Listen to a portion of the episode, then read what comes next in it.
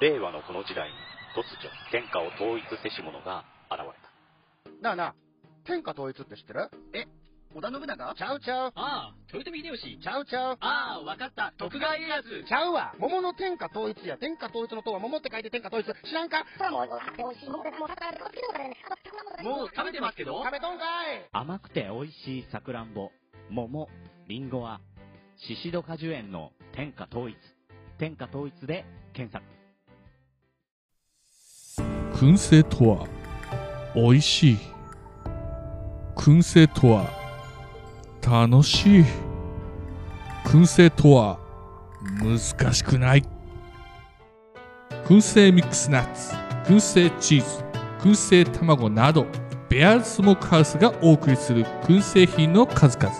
お問い合わせはベアーズスモークハウスワンアット gmail.com ワンは数字の1でお願いします。ツイッターはアットマークベアーズスモークハウスまでお待ちしております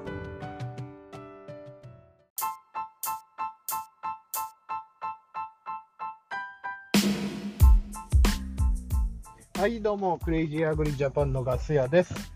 えー、なかなかね、いちご始まっちゃって、去年みたいな更新頻度でできなくて、まあ、最近、クラブハウスだとツイッターのスペースに移動してしまって、えー皆様にはですね、えーなかなか税金補強とか、えーアーカイブの方を配信してしまったんですが、お待たせいたしました。お待たせしすぎたかもしれません。ガス屋でございます。えーっと、最近はね、えー昨日か一昨日のニュースでね、えー要は値上がりの、資材の値上がりの原因だったね、海運市況がだいぶ下がってきて、うん、海外の運賃コストですね、要は船の。えーウクライナ戦争が始まってから実は何が起きてたかっていうと、船の運賃コスト、コンテナも足りない、船も足りないってことでね、海の上大行大渋滞してたわけなんですけども、それを背景にですね、えー船を持ってる人はどんどん運賃を値上げして、まあ、重油高っていうのもありまし燃料高っていうのもありましたけども、どんどん値上げをしてね、えー本当に配線超同然のボロ船まで売れてしまうという、本当に、えーパニック状態だったのが落ち着いて、えーピーク時の6分の1か8分の1ぐらいまで、えー運賃コストが下がってきたので、えー番組でもたまに申し上げてますけども、為替とか今の資源の相場っていうのは、えー、大体おおむね3ヶ月ぐらいから影響が出始める。だから今で言うと5月、では夏ぐらいまでに輸入品とか、あ要は飼料、しえー牛屋さんで言うと飼料とか、あとは、牛らで、えー普通の農家さんでいうところの肥料とか、っていうのの値上げの原因であった運賃コストっていうのも下がってくる。あと物流でちょっと部品とかね、パーツが入らなくなったっていうのもコストが下がってくるんじゃないかなと思う次第であります。要は世界が戦争に慣れきったコロナで、えー先にね、日本以外は、えーコロナ、日本はね、まだまだですけど、海外ではインフレになってくる。要はジャブジャブにお金を撒いた結コロナ対策でガンガンに撒いた結果と、まあ、経済対策を行った結果ですね、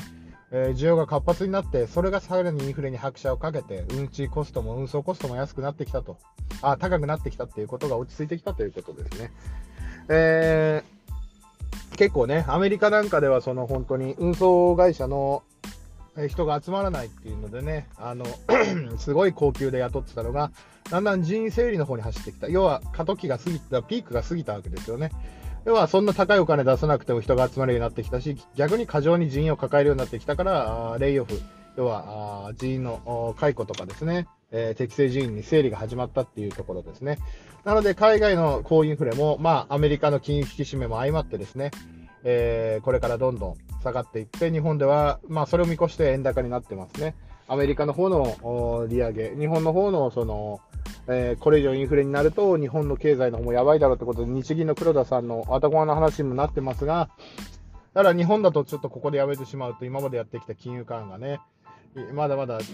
あのコロナの影響で抜け出さないところでやめてしまっていいのかっていう問題もあるんですが、おおむね150円から今もう15円、20円近くですね、円安、円高になってるわけで、えーこういうふうに状況に応じて、だから、ね、自分で為替ヘッジを、FX とかって遊びとか投資でやるのも構わないんですけども、前から言うように、その、もともとは FX の使い方としてはですよ、保証金を積んで、為替のあのリスクに備えるってヘッジの部分もあるわけですね。リスク管理という部分。例えば、あ自分で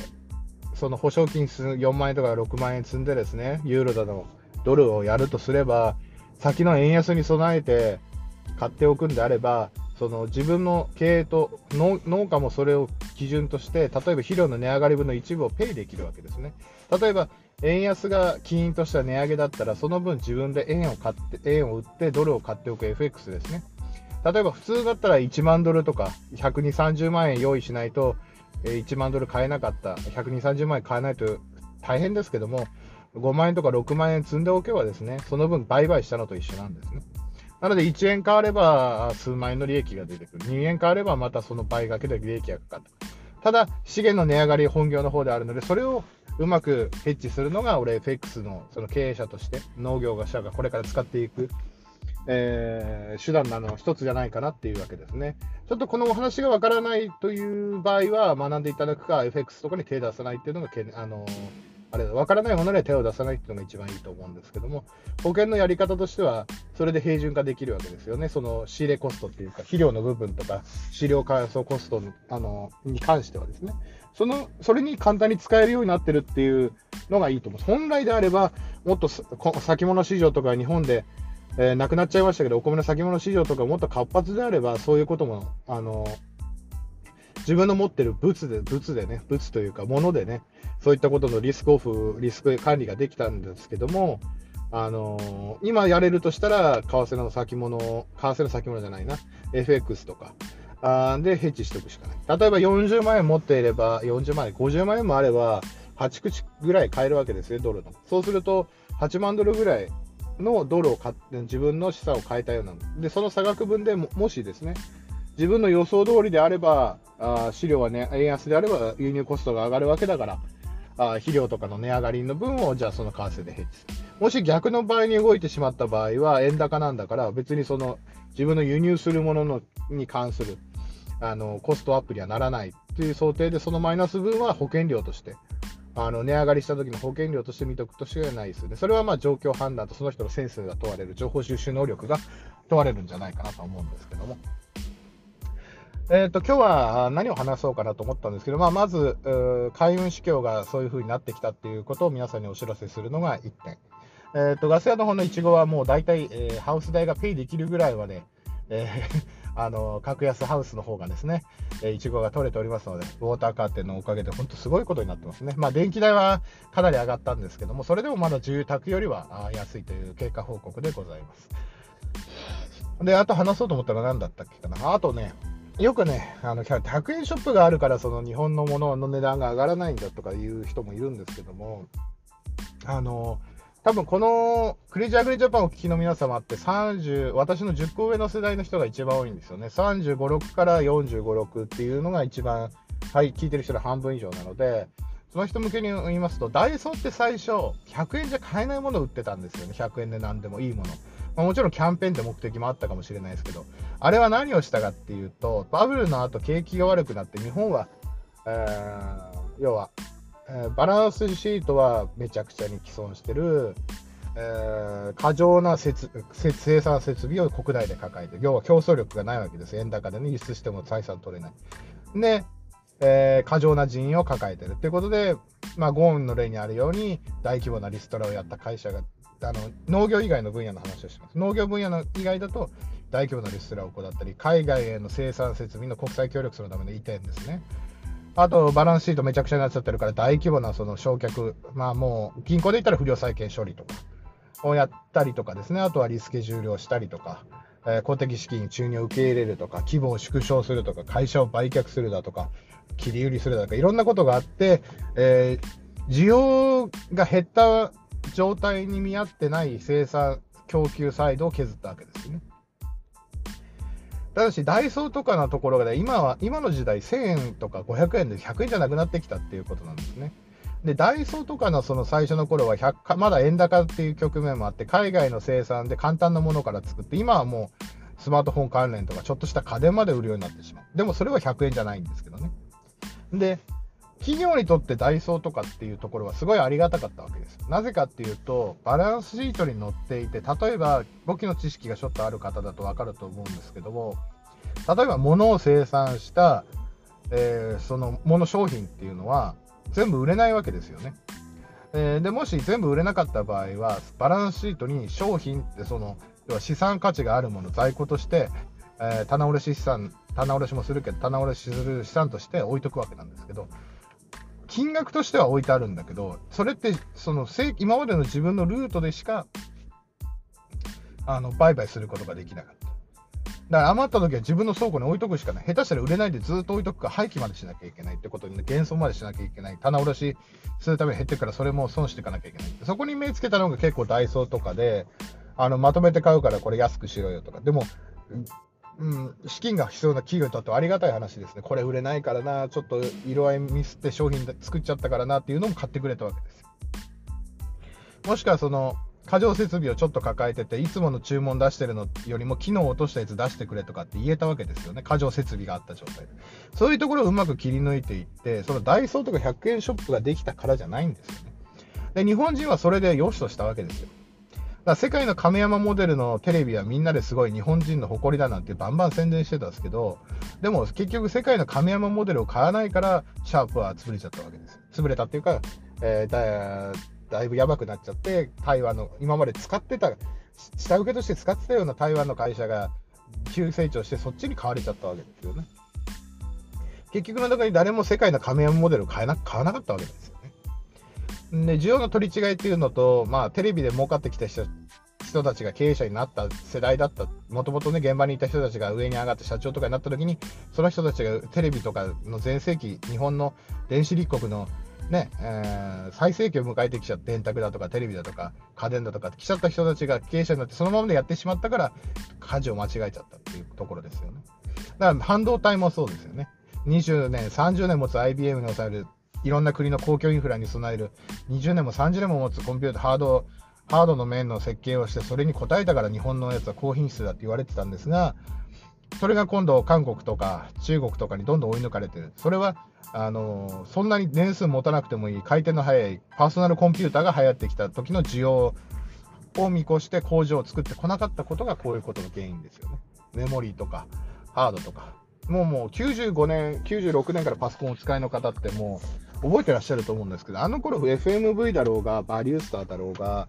あの、ハードの部分のメインはもうもはや台湾製でしたよね、あの頃に、すでに。日本その頃メモリーとかもちろんあったんですけど、あの、もう国外移転は始まってたわけですよ。日本で買ったパソコンだって、あの、パーツは台湾とか、メモリだってあの頃秋葉原行けば台湾製が転がってたし、まだ韓国製は2000年代にならないと出てこなかったですけども、まあ2000年代途中からフラッシュメモリとかになってきて、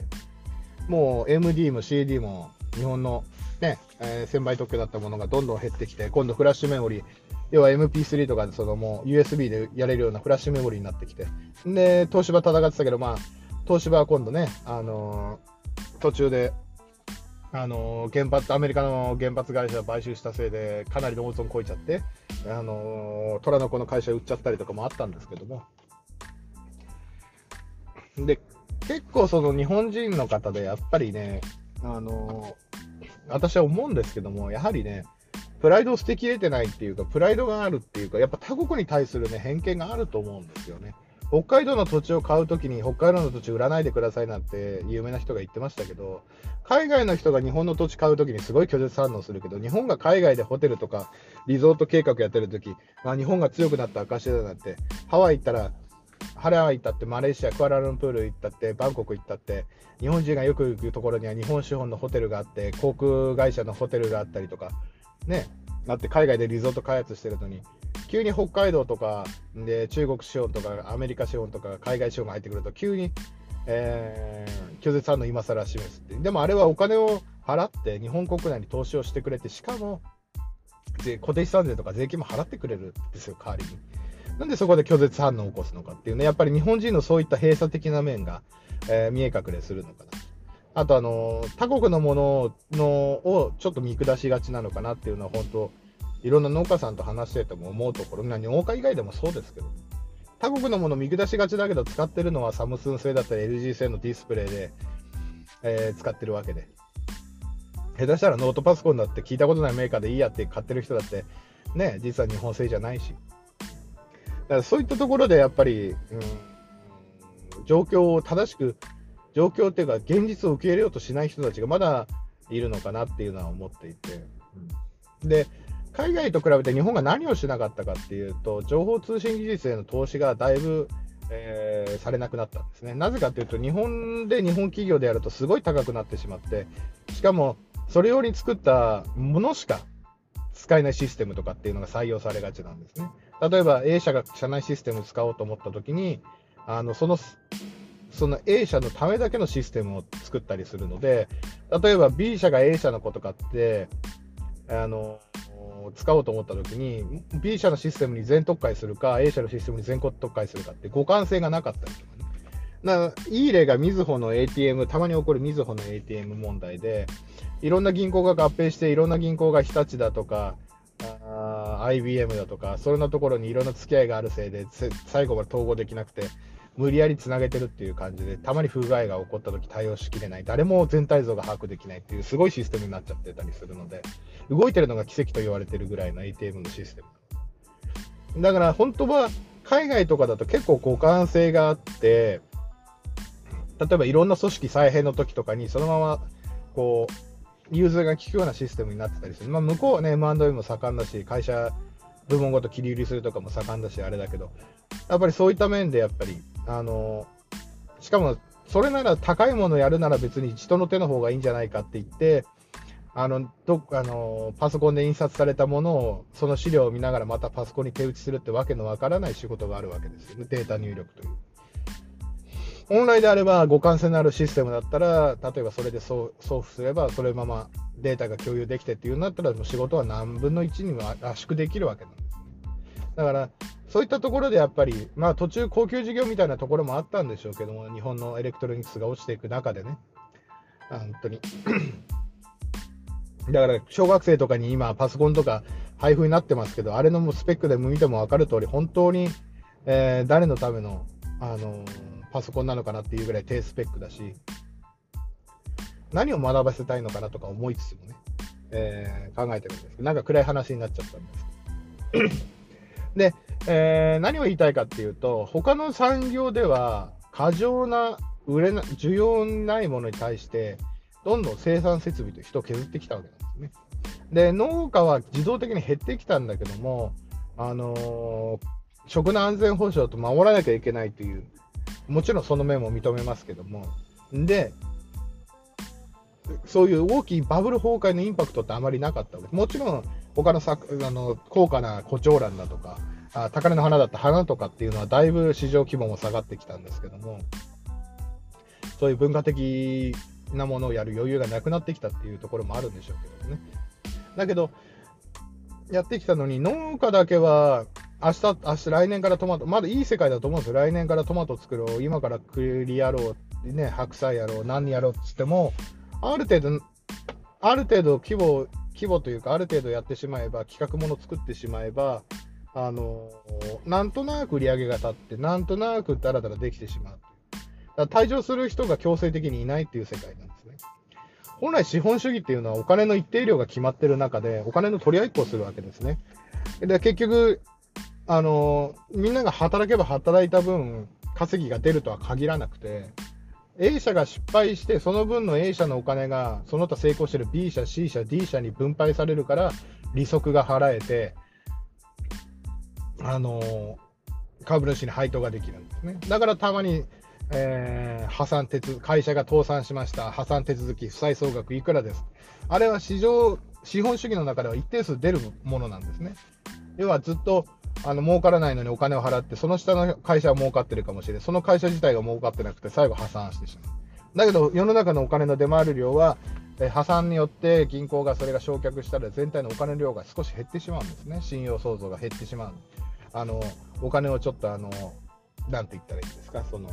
それも返してもらわないお金は、えー 帳簿に載せといてもしょうがないので、引き当て金で相殺してしまうんです。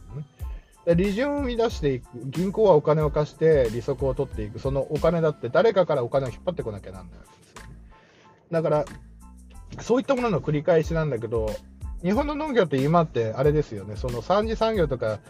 もう本当にそっちの方で儲かった税金を分配してなんとか維持してるって状態なんですよね。だから、見方を考えれば、米の値段を上げろとか野菜の値段を上げろって訴えるのも大変重要なんだけど、補助金として実は分配が始まってるんですよね、本来。だから、あーそれが倍価で来るのか、所得に来るのか、それとも頑張ってる人を国が見て、それをね、点数付けしてそこに補助金を出していくとか、あのやってる面積に応じてとかね、なってるんだけど、だけど、それがなくなった瞬間、成り立たなくなってしまう形態が主にあると思う。特にお米とかね、大規模穀物なんてね、えーなってしまう。だから米をあげろって言ってる米農家で結構やってる人なんかね、本当に内装100万円プラス100万円かけたなんて結構、それは安定した経営になりますよね。いきなり0円とか半額になる世界じゃないからね。っていうのを見てると、まだまだ、あその、あその代わり面積やったりとかですね、あのいろんな役職引き受けたり、そのえー借りてる広大な農地を管理する草刈りだとか、水路の補修だとかをやってるって面もあるから、それをちちっちゃい土建屋とちっちゃいなんて言って林業と大規模農家っていうのはセットになってるような方も多いと思うんだけど、やっぱりそこら辺がね、やっぱり、えーこれからどうしていくかって問題になってくる。だからお米農家以外、畑作とか、えー花とか施設園芸だとかってなってた時に、そっちの人たちは、ガンガンに、まあ、指定産地に入ってる人は別ですよ。指定産地は守られてるからね。以外で、やっぱりその、広範囲でね、やっぱり、なんて言ったらいいのかな。その、今回の消費税で文句、あの、言ってる人と、消費税払ってない人は文句言いますよね。ただ、今の現状だと、消費税払ってない農家さんっていうのは、我々消費税課税業者にしてみれば、何が困ることあるのってことなんですよね。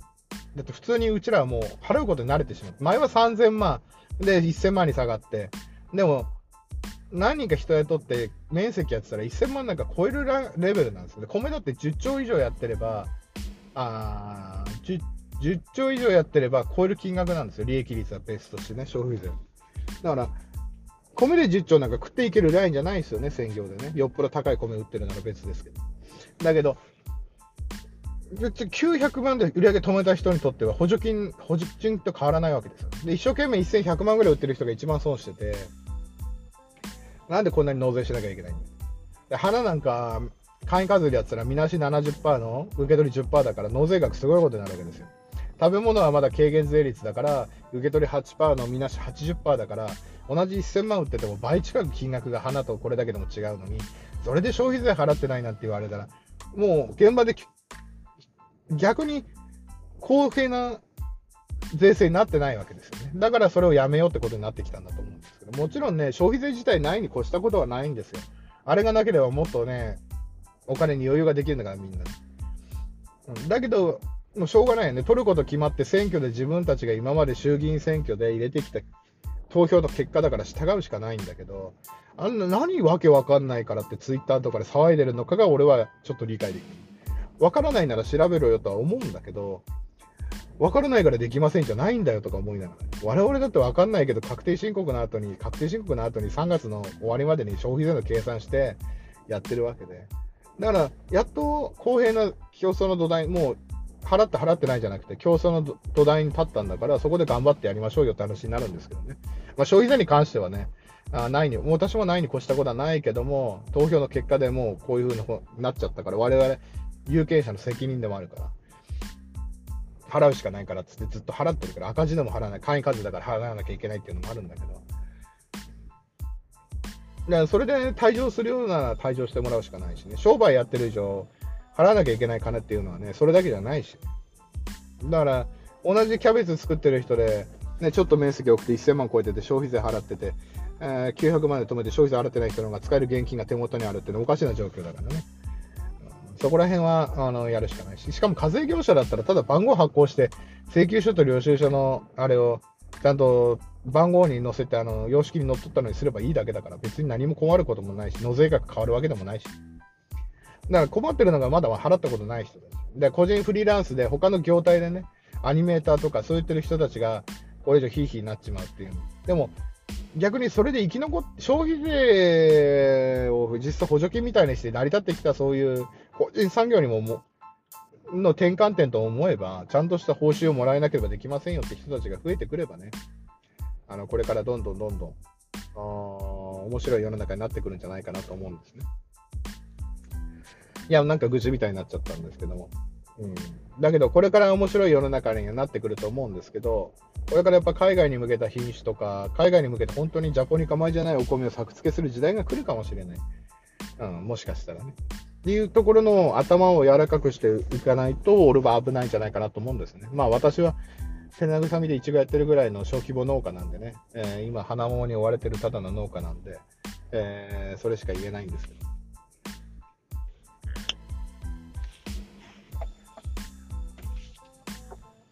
で、取れ高24分ぐらいになってたかな。ということで、えー2023年かな、今年は。でも皆様、えー一つよろしくお願いいたします。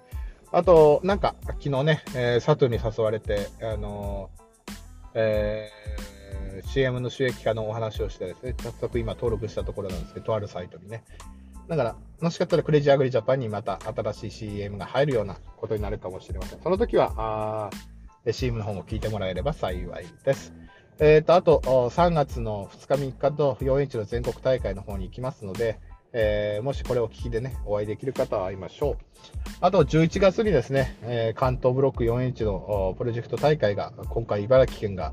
あれなので、えー今のところ駅前のホテル、結婚式場やるようなホテルを取って、え関東の皆様をやる予定です。えもしかしたら協賛も個人協賛でね、広告の伝え方を募集するかもしれないので、その時はよろしくお願いいたします。といったところで、えークレイジーアグリジャパン終わりにいたします。またよろしくお願いいたします。ガス屋でした。